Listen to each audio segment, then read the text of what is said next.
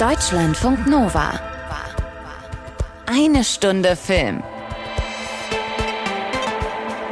Mit Tom Westerholt.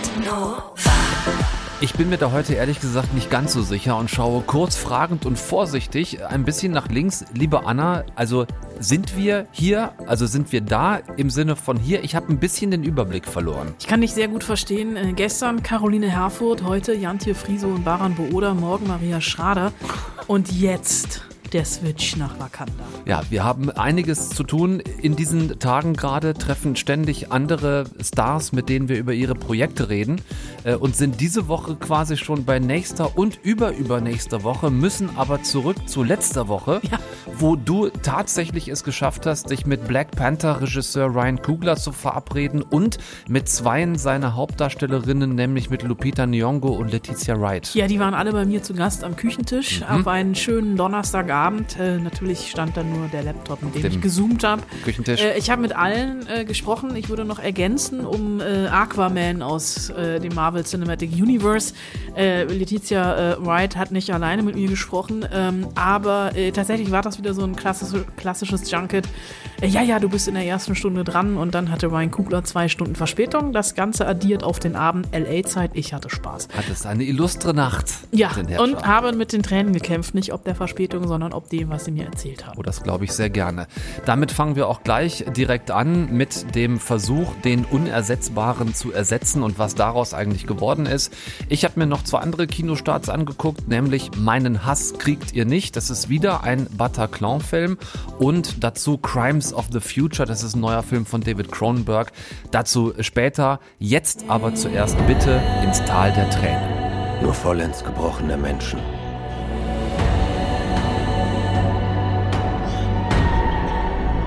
großer Anführer sein.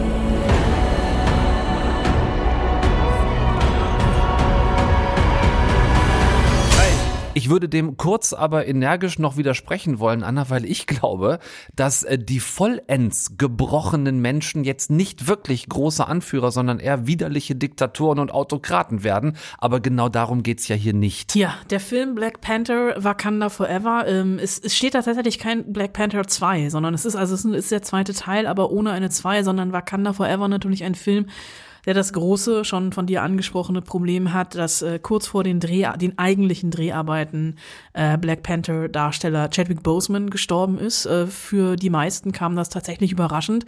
Er hatte jahrelang schon Darmkrebs, hat es aber niemandem erzählt. Und ich erinnere mich tatsächlich, dass ich ihn zum ersten Black Panther Film ähm, getroffen habe und er relativ fertig war. Und wir haben das aber alle darauf geschoben, dass er einfach diesen Interviewmarathon schon hinter sich hat. Aber er war damals schon schwer gezeichnet ja. von, den, von der Krankheit.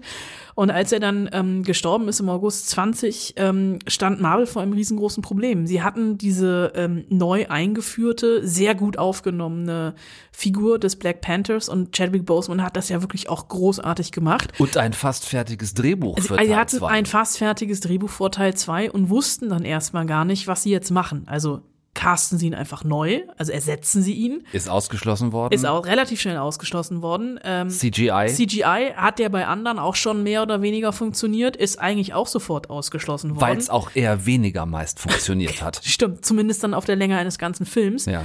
Und dann haben sie äh, den Film komplett neu umgeschrieben und haben, ich habe das eben extra nochmal nachgeguckt, 2021, also vor einem Jahr angefangen zu drehen, ein halbes Jahr. Die Dreharbeiten haben sich ja sogar noch mal um ein paar Wochen verzögert, weil Letizia Wright sich bei einer Action-Szene, ähm, ich glaube, die Schulter gebrochen mhm. oder ausgekugelt hat und äh, tatsächlich pausieren musste, weil es ja wieder ein sehr körperlicher Film ist, vor allem für sie.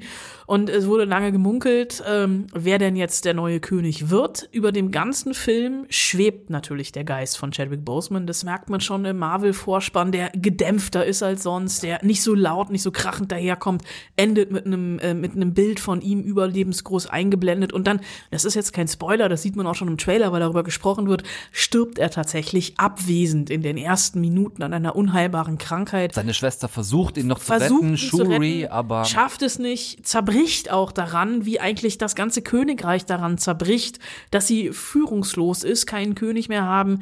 Äh, es gibt äh, eine äh, sehr emotionale Beerdigungsszene, wie ich finde, äh, eine, eine Huldigung für ihn. Und dann kommt dummerweise ähm, ein, Eine neue Konfliktsituation. eine neue Konfliktsituation. Söldnertruppen, die da versucht haben, ein vakandisches Vibranium-Labor zu überfallen und den wertvollen Stoff zu rauben, was natürlich nicht funktioniert hat, weil es vor allem die Kämpferinnen von Wakanda sind, die bestens geschult sind und äh, diese Söldnertruppe in 0, nix fertig machen. Annika! Wo ist dein Speer? Shuri gab mir die, um die zu testen. Weißt du, die gefallen mir besser.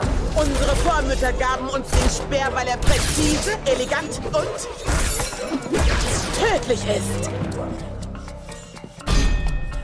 Unter meinem Kommando wird sich das nicht ändern. Es ist damit aber immer noch nicht gut gewesen, weil die ja, Königin, die alte Königin des Landes, äh, gespielt von Angela Bassett, sich außerdem einer neuen Bedrohung ausgesetzt sieht. Plötzlich kommt ein Unterwasservolk daher, das auch Vibranium besitzt. Seine Leute nennen ihn nicht General oder König.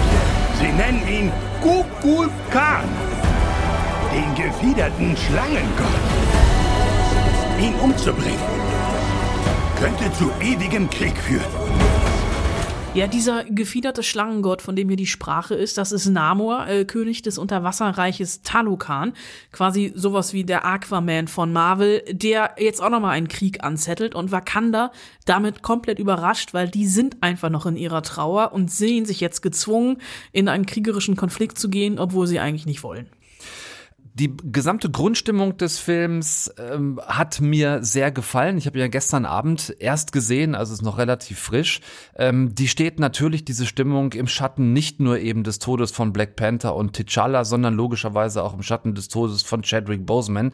Also es ist so eine Mischung aus Trauer, aber auch einer ganzen Menge Wut. Dazu kommt so Fassungs- und Hilflosigkeit. Und das, finde ich, fängt letzten Endes auf zwei Ebenen die Stimmung sehr gut ein. Ja, und ich finde auch, also die, ich bin ja sowieso großer Fan des Königreichs Wakandas mit seiner ganzen Farbenpracht, mit den afrikanischen Kulturen, die hier eingeflossen sind. Und dem gibt es ja jetzt quasi einen Gegenpol entgegengesetzt, diese Atlantis-Welt unter Wasser, die, wie ich finde, fantastisch aussieht. Man hat früher immer gesagt, dass die Königsdisziplin in der Animation ist Wasser, weil es so unberechenbar und nicht vorhersehbar ist. Und ich bin hier wirklich, ich hatte das Gefühl, ich bin hier mit eingetaucht. Ja. Ich hatte auch, weil ja so eine ganz, also nicht nur bei in Atlantis oder in dieser Stadt, also in dieser Welt, ähm, äh, die ja wirklich auch bunt schillernd ist und es taucht eben kein Willem Dafoe als Seepferdchen auf, sondern ähm, es ist, es sieht Bisschen schade. äh, Ein bisschen, aber auch nur ein bisschen. Äh, und ähm, dann gibt es ja auch äh, ganz viele Szenen, die einfach nur unter Wasser spielen. Wortlos. Wortlos unter Wasser spielen. Und da, ich bin ja Schisser. Ich habe ja sehr früh der Weiße Hai gesehen, schwer traumatisiert von diesem Film. Und da war ich dann auch wieder Schisser, weil es so eine, so eine subtile Horrorstimmung gab und ich immer damit gerechnet habe, dass gleich irgendwas passiert. Und es passierte dann ja auch immer irgendwas. Aber von der Stimmung her, also dieses, dieses ähm, Ryan Kugler wird das nachher auch im Interview sehr schön beschrieben haben, um das kurz vorwegzunehmen. Ähm, das hat mich da auf jeden Fall gehabt, weil es einfach zwei Extreme sind, diese beiden Staaten, äh, Welten, die hier ja wirklich aufeinander äh, prallen. Und was ich dabei so angenehm fand, dass ich bis zum Schluss, ich würde sagen, bis zur, bis zur finalen Schlacht auf einem Schiff, auf einem schwebenden U-Boot, nie das Gefühl hatte, ich bin eine, in einer Marvel-Comic-Verfilmung, weil sie so reduziert mit all diesen 0815 Superhelden-Elementen, Superhelden-Film-Elementen umgeht, die wir ja eigentlich so überhaben, dass ich wirklich sage, ich setze Spider-Man, den letzten Spider-Man in Klammern, weil der auch herausragend war. Ja. Bester Marvel-Film seit langem.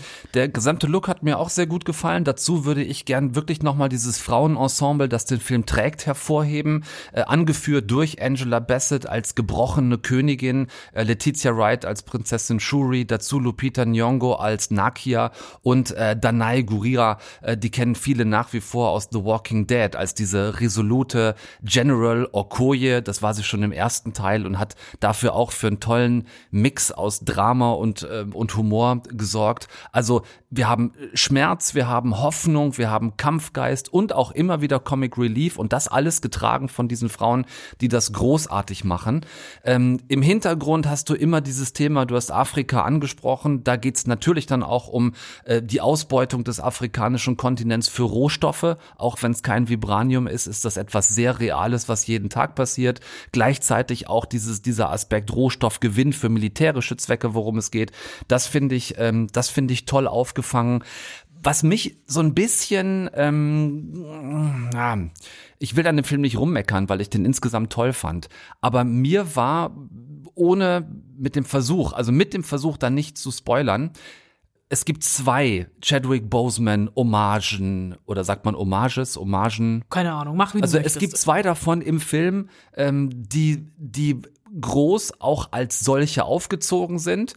Und ich finde die zweite davon etwas zu prominent platziert. Mir haben die Szenen besser gefallen, wie in den Straßen von Wakanda bei der Beerdigung, wo die Kamera einfach nur schwenkt und du das Konterfei von T'Challa und damit natürlich auch das von Chadwick Boseman einfach an eine Häuserwand gemalt siehst. Das fand ich schöner als diese doppelte Fotostrecke, die es im Film gibt. Das hätte ich, äh, hätte ich nicht gebraucht. Über über die leichte Enttäuschung, die ich bei einer Figur hatte, kann ich nichts sagen, das wäre gespoilert. Über die andere aber, denn die ist auch im Trailer schon erahnbar. Es gibt einen neuen Mensch, der fliegen kann in diesem Film, äh, umhüllt von einem eisernen beziehungsweise Vibranium verstärkten Mantel. Und diese Figur, finde ich, ist wirklich einfach nur die Kopie der eigentlichen Hauptfigur des Films, als wenn es diese Figur zweimal geben würde. Und die hat mich überhaupt nicht gepackt und ich weiß, dass die ausgekoppelt werden soll und ich sagen, ja, es tut mir die, leid, die das die, die, nein, ich weiß, dass die ausgekoppelt werden soll, aber ich glaube auch, dass es nicht funktionieren wird. Die Figur ist nicht stark gewesen. Die Figur ist ja eigentlich eher so ein Iron Man Abklatsch, ne? Wird im hast Film du jetzt, hast du jetzt, Ja, weil du ich- jetzt gerade- ich eier hier drum rum, ja, weißt weil du, gerade und gesagt will hast, nicht. Hauptfigur des Films, also Ja, ne- eines anderen Films, nicht von Black Panther. Nein, sie ist schon, sie ist doch die, sie ist doch die Kopie von Prinzessin Shuri, was ihre Fertigkeiten angeht. Sie macht doch genau das gleiche wie Shuri in Wakanda, nur halt in Boston. Ja, aber sie, also ich habe sie eher so ein bisschen als Iron Man Kopie gesehen. Aber ist das, egal. das, das wird sie dann werden. Das wird sie werden, Ja. weil sie soll ihre eigene Aber Serie hier bekommen. in, Da diesem, hier in diesem Film ist sie quasi die Kopie von Shuri, was die Fertigkeiten angeht. Da sind zwei Frauen. ihre Schülerin. Ja. Genau. Aber Ja. auch das Wissen von Schul muss ja weitergetragen werden. Gut, ja. Also mich hat, mich hat das jetzt nicht so sehr gestört. Das war dann eher so der Moment, wo ich so dachte, ach, da sind wir jetzt doch wieder bei Marvel, weil irgendjemand in einer eisernen Rüstung durchs Bild fliegt. Ne? Aber egal. Ja, das waren, also das sind so die Punkte, wo ich dachte, ja, fand ich nicht so äh, dolle. Ähm, eigentlich wollte ich noch eine noch eine Geschichte zu gestern Abend erzählen. Vielleicht Ja, ich- mache ich das, vielleicht mache ich es einfach ganz kurz. Mach's bitte, äh, du musst sie erzählen, weil du hast mich damit heute schon angeteasert und in der Luft hängen lassen. Ich Ja. kann sonst heute Abend nicht ins Bett gehen. Also folgendes war passiert. Ich war gestern Abend, äh, weil die offizielle Pressevorführung heute viel zu spät gewesen wäre. Wir hätten dann nicht über den Film beide reden können. Also bin ich gestern Abend zu so einem Fanscreening gegangen hier in Berlin.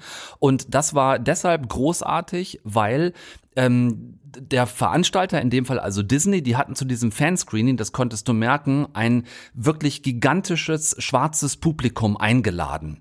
Ähm, es waren wahnsinnig viele schwarze Menschen bei dieser Vorführung gestern Abend und so fand ich mich wieder in einem Kinosaal mit ungefähr, es war ein kleines Kino, in dem ich gelandet bin, wir waren vielleicht 80 Leute und ich würde mal sagen, ich war vielleicht einer von vier oder fünf Weißen im gesamten Kinosaal. Alle anderen waren schwarz. Und das war deshalb toll zu sehen, weil es einige Szenen im Film gab, an denen es Reaktionen vom schwarzen Publikum gab, die ich nicht gehabt hätte. Und das war für mich nochmal so ein Punkt zu erkennen, okay, es ist also wirklich, also ich weiß nicht, was, was Ryan Kugler noch dazu sagt, grundsätzlich äh, zu dieser Thematik, aber ich fand es interessant zu sehen, äh, dass ich selber mal, ganz anders als es sonst bei den Pressevorführungen ist, gar nicht die hauptsächlich angesprochene Zielgruppe dieses Films gewesen bin und dass es da wirklich unterschiedliche Reaktionen gibt auf einzelne Szenen im Film, die ich so bisher noch nicht hatte, weil du kennst unsere Pressevorführung. Ja, da sitzen immer alle mit verschränkten Armen und finden es eh scheiße, bevor sie es schon gesehen haben. Genau, das war insofern gestern Abend wirklich mal ganz cool zu sehen, äh, wie letzten Endes auch die Menschen auf einen solchen Film reagieren, um die es ja im Film ganz zentral geht. Äh, lasst euch davon also vielleicht auch nochmal ein bisschen überraschen und mitnehmen, wenn ihr ab morgen schon, ab Mittwoch äh, in diesen Film in Black Panther Wakanda Forever reingeht. Du hast mit Regisseur und Hauptdarstellerinnen gesprochen, haben wir eben schon gesagt. Ja. Wen möchtest du uns als erstes schenken? Ähm, ich würde tatsächlich auch einfach mal mit Lupita Nyong'o anfangen, dann Letizia White und Tenoch Huerta nachschieben äh, und ganz am Ende den langen Batzen Ryan Kugler. Ich hatte nämlich die große Ehre, ähm, einen Doppelslot mit Ryan Kugler zu haben. Du weißt, normalerweise sind diese TV-Slots ja 3,30 oder vier Minuten mit Turnaround, wie es immer so schön heißt. Ja, drei Fragen und Tschüss. Genau, und so war es hier auch. Tatsächlich drei Fragen und Tschüss. Ich habe ähm, an alle mehr oder weniger die gleichen gestellt. Und bei Lupita Nyong'o natürlich die erste Frage an alle, wie sie es geschafft haben, das Erbe von Chadwick Boseman in diesem Film am Leben zu halten. How? By saying his name as much as possible and by carrying on with the story in a way that um, we felt honored what he had started uh, I th- that was the goal. How did you remember him on set um, shooting the movie? I, I, assume he was like everywhere. Yeah, Chadwick was everywhere. I personally um, printed out this picture that Ryan had taken of the two of us uh, when we were making the first film. He sent it to me a few days after I learned of his passing. And I printed that picture out and I framed it. So I had it in my trailer, and he was the first thing I saw before I started my day's work and the last thing I saw at the end of the day. But we also we talked about him a lot, you know, because we were all processing um, his passing. He had passed during the lockdown period of the pandemic, and so we had experienced his his his passing in isolation. So it was really uh, important for us to come back together and be able to commiserate and um, yeah, remember him together. And so there were definitely moments on set when we would just reminisce about him and cry or laugh and think about how he would respond to certain things. And yeah, so we kept him alive very much throughout this process. Um, after the first one was as successful as it was on a lot of different levels, not only box office wise, but also pop culture.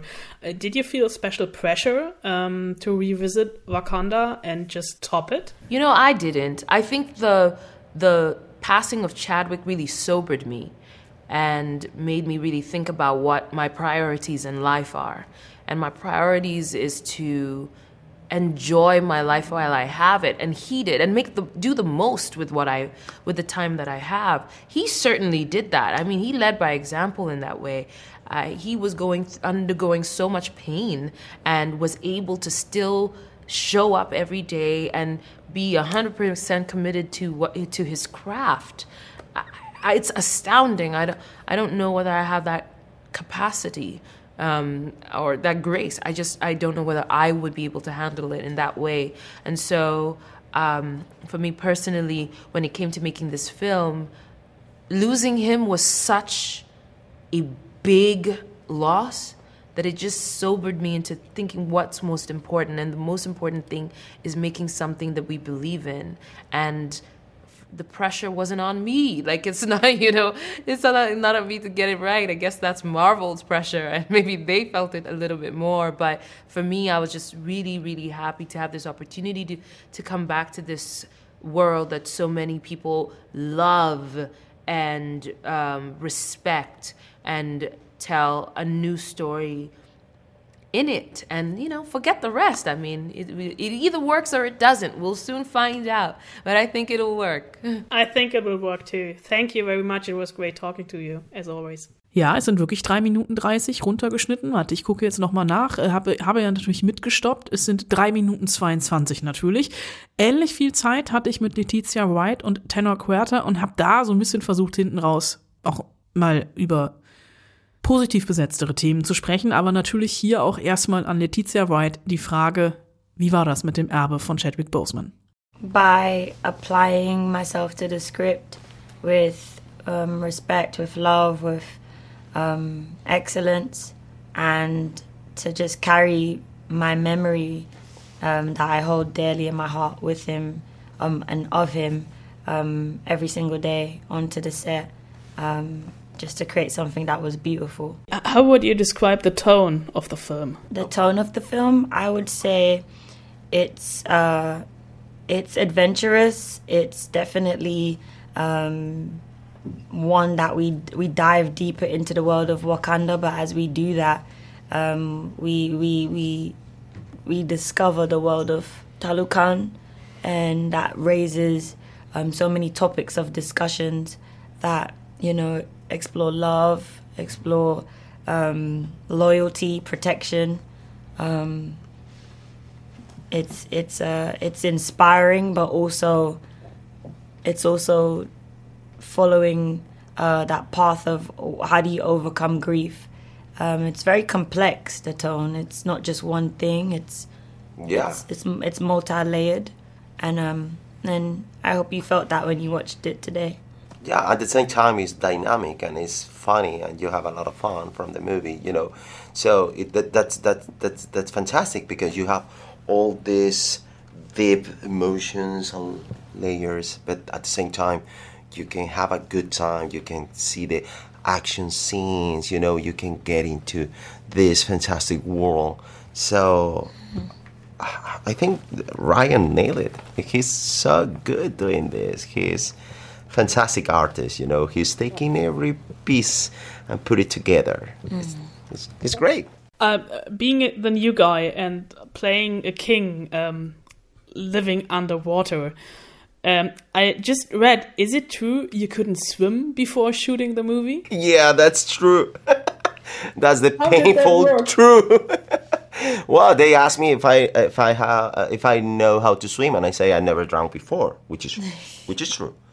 I mean, that's real. And yeah, but then I could I have to figure out how to swim. So they get. Oh, I mean, I took some swimming classes. Then on set, on the tank, we, we, we shoot a lot of scenes in in, in, a tank.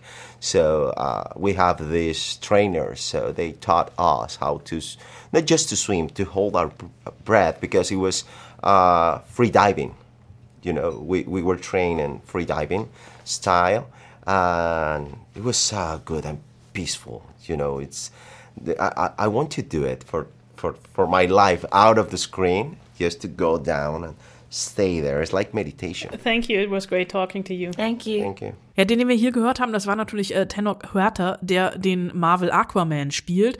Äh, und ich finde es großartig, dass er nicht schwimmen konnte, äh, weil dieser Film ja wirklich auch sehr viel unter Wasser spielt. Genauso wie äh, viele SchauspielerInnen ja immer behaupten, ja, ja, reiten, kein Problem, bis sie dann auf einmal vorm Pferd stehen und denken, Mist. So, kommen wir jetzt zu Ryan Kugler. Ähm, da muss ich, glaube ich, nochmal erwähnen, Ryan Kugler, ähm, den habe ich zu seinem ersten Film überhaupt schon getroffen, in Zürich beim Filmfestival, ähm, Fruitville Station, mit Michael B. Jordan. Die beiden verbindet ja eine nicht nur eine lange Freundschaft, sondern auch eine lange filmische äh, Kooperation. Und ähm, ich hatte neun Minuten mit ihm. Ich, ähm, ihr müsst jetzt wirklich genau hinhören. Er ist manchmal ein bisschen schwer zu verstehen. Das liegt an seinem Slang. Das liegt aber auch ein bisschen daran, dass er das die Tendenz hat zu stottern. Ich habe das versucht, ein bisschen rauszuschneiden. Ich habe wirklich schon zwei Minuten Doppelungen rausgeschnitten. Irgendwann habe ich das Handtuch geworfen und gedacht, man, man versteht es auch so, ist ja vielleicht auch gar nicht verkehrt, wenn sich Sätze wiederholen. Und deswegen auch natürlich an Ryan Kugler die erste Frage, wie er das Erbe von Chadwick Boseman in Black Panther Wakanda Forever aufrechterhalten wollte. I think a big way for us to to, to keep his legacy going was to make the movie. You know, like like in because I know he I know he wanted to do that. I know he wanted to to there, for there to be another one. Um, it was important to him, and I know he was looking forward to, to doing it. So, so so I think that was the number one thing in, in terms of like when we were dealing with the, the shock of learning about his passing, and, and, and also we had to deal with the shock of learning about the fact that he was you know that he was fighting a a, a, a very very tough disease the whole time that he was working with us. You know, it, it did something to us uh, on, on many levels. You know, we we, we owe we owe him all of us. We owe him a great debt. You know, he greatly improved our lives through his work with us, our artistic lives, our, our, our emotional intelligence. You know what I'm saying? Like, um, and our our professional lives. You know, um, yeah, he had an impact on us. Chad was a special type of person who had an impact, I believe, on anybody who he met. You know, um, so we kind of had a we kind of had a duty to to to to, to amplify that impact, you know, and, and and and to keep it going, but in a way that we could actually do it, in a way that we could actually do our best work and be our best selves. And it became clear to us that it had to be this way. Uh, you also um, considered quitting directing. Um, what kept you from it? I was in shock.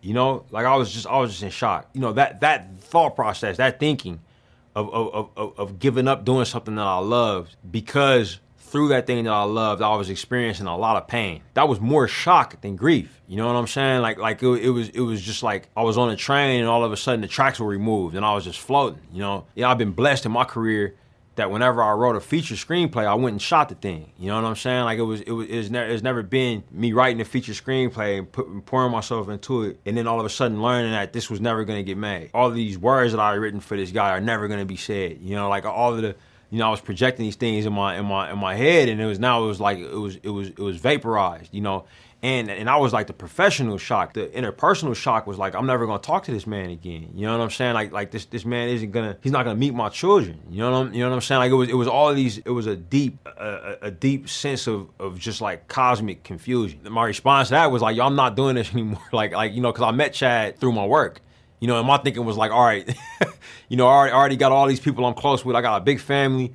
I got all these other, you know, all these other, you know, all these other vulnerabilities, so to speak. You know what I'm saying? Like, like to emotional devastation. It's like I'm not doing this anymore. I'm not opening myself up to, to, to meeting somebody and falling in love with them, and and and and, and, and all of a sudden they taken away. And I got and I'm back here. I'm back here feeling like this, you know. So so it was a shock talking. It was not a real thought. It was not me because I love what I, I love what I do, and I know Ch- Chadwick loved loved working with me, and and, and in my, my I don't know the, the, the, my films meant a lot to him. You know, you know what I mean? Like like uh, so so it would be foolish for me to stop because he passed away, and, and how, how he lived, um, how he chose to, to to to still battle through sickness and make things. You know what I'm saying? Like like it, it was it was an example for my uh, spiritual older brother you know what I'm saying? Of, of, of, how to move through life. Even if even if even if you hurt and even if it's hard, you still gotta go. You know what I'm saying? And, and, so it made all the sense in the world that we had to keep going. I mean, talking about the movie, and please see this as a compliment. I'm taking all MCU movies. This one feels the least like a MCU movie. Um, it's dark, it's brutal, it's heartbreaking. It has a lot of different tones and especially a lot of different emotions. Um, what was your approach then what kind of story did you want to tell? Yeah, that's, that's a great question. Um, I had a lot of different approaches. I want I wanted to tell something that was truthful, tell a story that was truthful. I wanted to tell a story that, that meets the audience where they at, where they are. You know, a lot has happened since the since the first since the first Black Panther movie and, and, and films to, to work with the audience right now, you, you either have to, to to subvert where the audience is right now, you know, where the world is right now. Um, uh, I think there's some films that have done that successfully, or you have to meet the audience where they where they are, and, and we we dealing with uh, a world that has been shaken. You know, most importantly by the pandemic, um, but by a lot of other things as well. You know, and, and, and I think that um, you know, we wanted to, to lean into those things. You know, you know, and, and, and, and lean into those feelings that, that, that people are probably walking into the theater with. And I think there there's also uh, an expectation of us. You know, as as the filmmakers behind the first Black Panther you know, like to, to embrace the elephants in the room. You know what I'm saying? To, for this to be the, the, the, movie that, that can hold those those things, that can hold those those themes. At the same time, you know, like like we when we sat down to make it, you know, like like we had we had thoughts, we had ideas. You know, like like for, for us, it's really interesting. Like like like I, I would often joke around and say that I wanted this film to feel like a '90s action movie. And, and in saying that, you know, I'm I'm, th- I'm thinking like films like The Fugitive or or, or, or some of Cameron's work in the '90s, like. uh um, you know, The Abyss or Terminator 2. You know, um, th- these films that kind of had like a, a, a, a heart-stopping nature to them. You know, uh, uh, and they, films that could be brutal. You know, uh, but also um, um, very warm at times. You know, um, and had a had a had a pace to them and a reality to them. And you know, I, I kind of came up on those films as much as I came up on, on, on others, if that makes sense. You know, also like some some like aliens and and and, and uh, uh, even Contact. You know, uh, uh, some of these movies that have these these you know big big cosmic questions that they're asking. Um, but the question the questions are, are, are also personal. So so these films feel very big, you know, but also they feel very small at the same time. It reminded me on Jaws. In a few moments. Oh yeah, definitely. Jaws is also a big one. Yeah, yeah. Jaws is a big one. Like like that that idea of um yeah that that idea of trying to fight something that feels inevitable. You know what I mean? And and and, and, um and destined to take you out. You know like.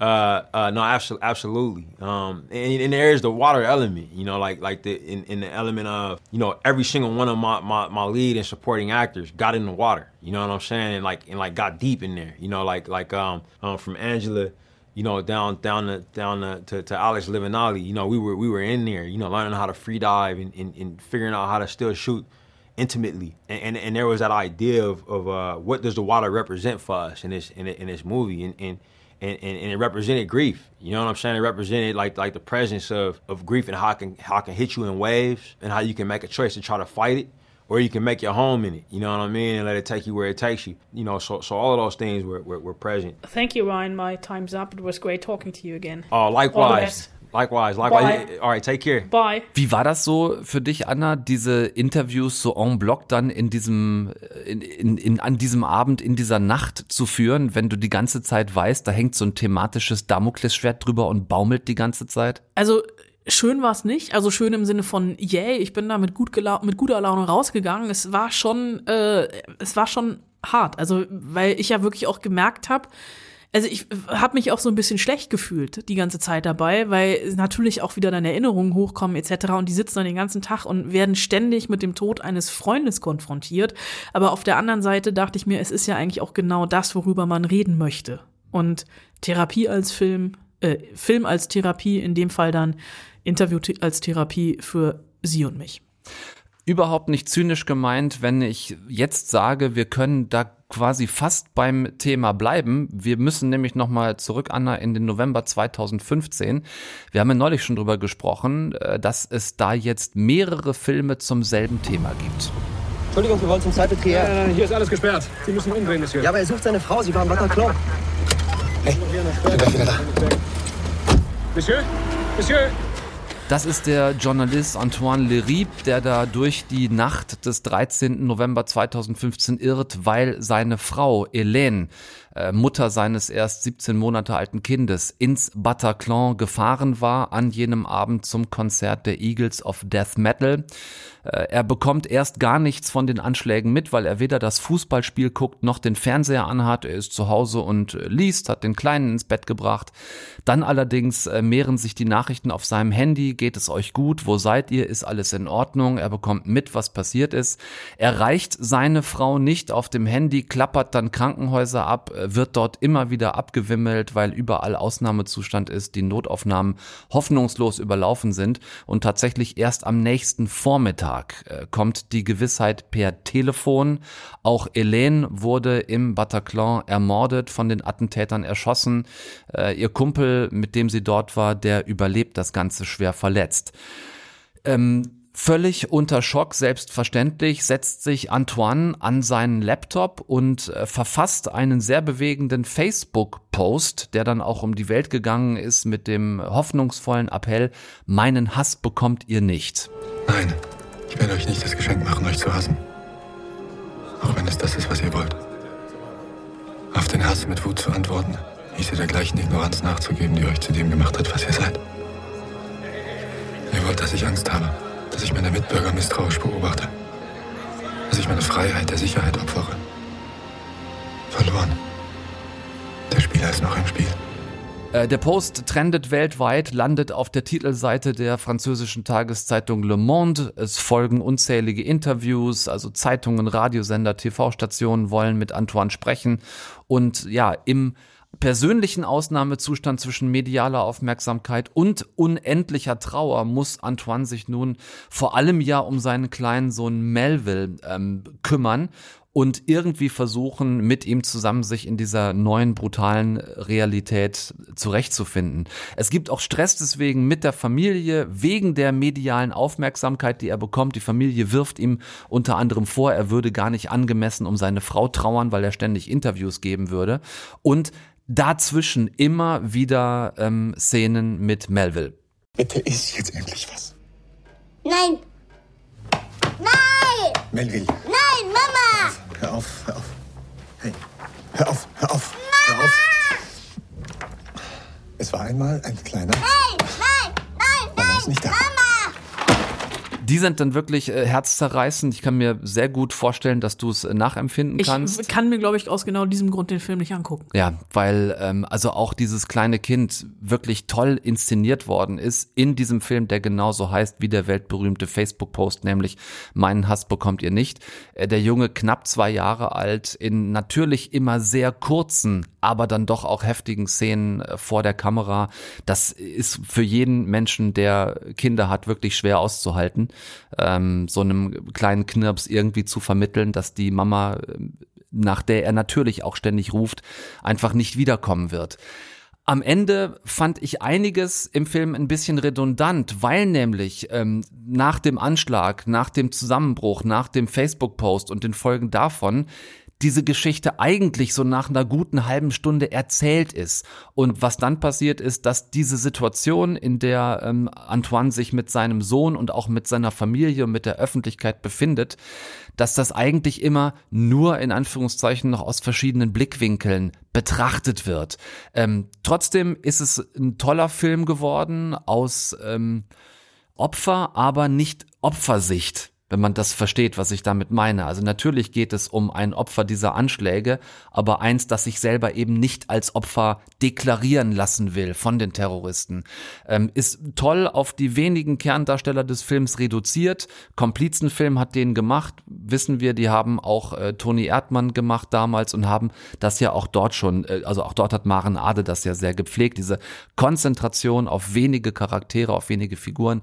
Also wen das Thema immer noch interessiert, interessiert, äh, wieder mal hier erzählt an einem der vielen persönlichen Schicksale, der kann da ab Donnerstag sehr gerne reingehen. Und noch einen hast du, oder? In den man am besten nicht reingeht Okay. ab Donnerstag. Insofern können wir das wirklich kurz halten. Ach ja, ich find's schade. Ich war schon neugierig, weil du hast eben gesagt, Weißer Hai war deine erste viel zu frühe Horrorfilmerfahrung.